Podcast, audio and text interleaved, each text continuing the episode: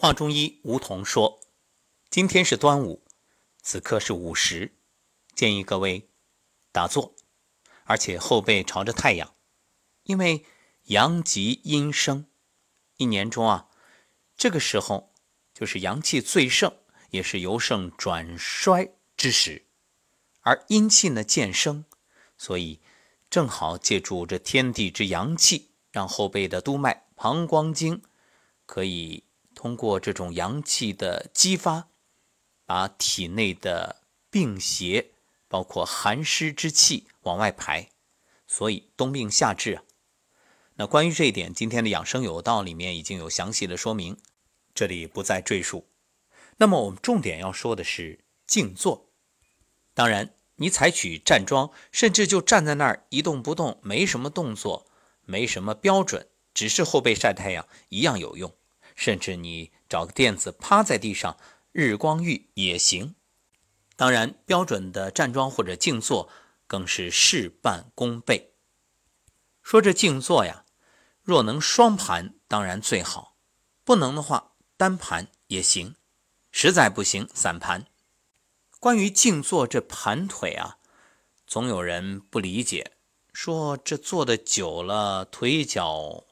又酸又麻，甚至疼，这不是在压迫血管而导致疾病吗？其实这是一种误解，因为人体的健康啊，与腿脚有极大的关系。所谓腿脚是人体的根，精从足底生。盘腿的时候，屈膝静坐，感觉腿脚酸麻，说明啊，腿脚的经脉、气脉、血脉。不通，所谓不通，当然就说明有问题。大家都知道这通则不通，通则不通的道理。你看，你这冷热酸麻胀痛痒，都是等于这气啊在走的过程当中产生的一种感受。具体来说呢，它是经历一些阶段，比如先痛，然后痒啊、麻呀、胀啊、冷啊、热啊，等到这个气一走通啊。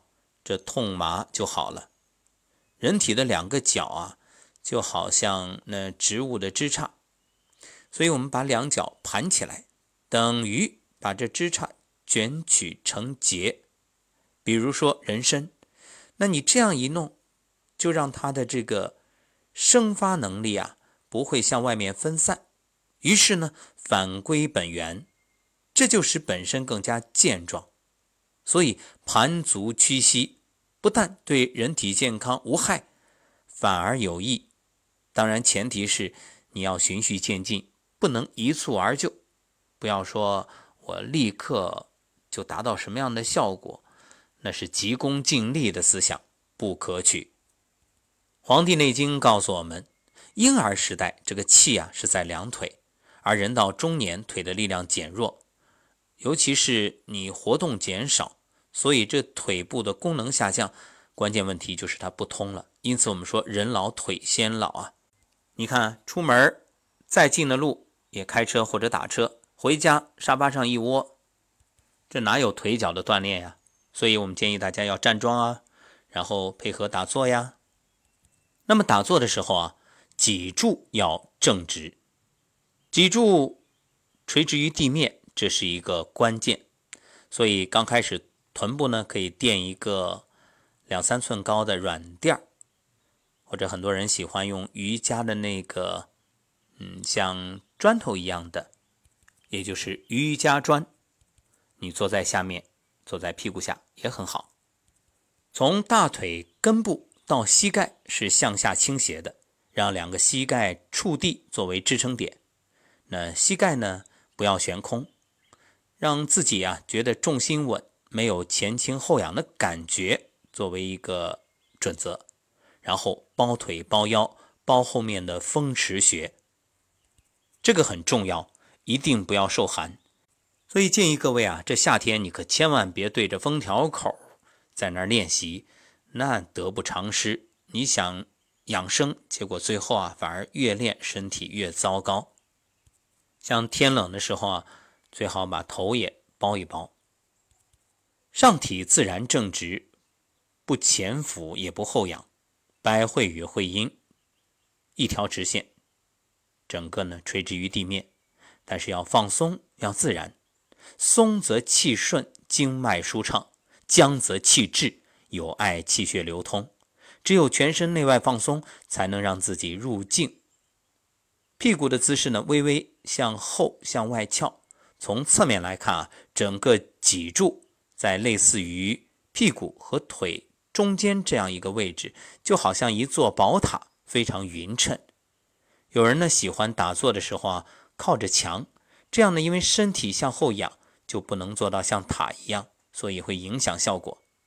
身体坐的姿势其实不是完全垂直，而是稍微斜一点点，就是往前面略微前倾。尾骨悬空。当你保持这个动作的时候，笔直经纬与天地共振，于是呢，身体的经脉就有规律可循。这身躯笔直不倾斜，督脉上前清明，下坤陪藏，升降有律，任脉呢左右逢源，孤竖横固，平定十方，稳稳有度。所以，一个健康的人为什么要把脉？哎。一摸这个脉象很好，整个的能感受到那种健康有力的脉跳，就是因为你的气是平和，整个身体中正。这个时候呢，肩部的动作啊，就是两肩舒张下垂，但是不要挺胸。在静坐的时候，双手微微抬起，肩膀呢微微向后摆，这个腋下内空。从外来看，肩是一条平行线；从后面来看呢，肩是圆的。头部中正，下巴稍微内收，头千万不能歪，因为一歪啊就容易昏沉。因为这样的话与腰啊不能形成一条中空的直线，就是你的任脉、督脉、中脉一定要让它保持在一种畅通的状态下。人生于天地间，本身就是天地之灵物，所以中线若歪斜了，天地的正气就不能到你身上来。其实大家可以想象，我们坐在这儿的时候，头顶蓝天，那百会穴打开，你就像一个接收器，不断的吸收着天的灵气。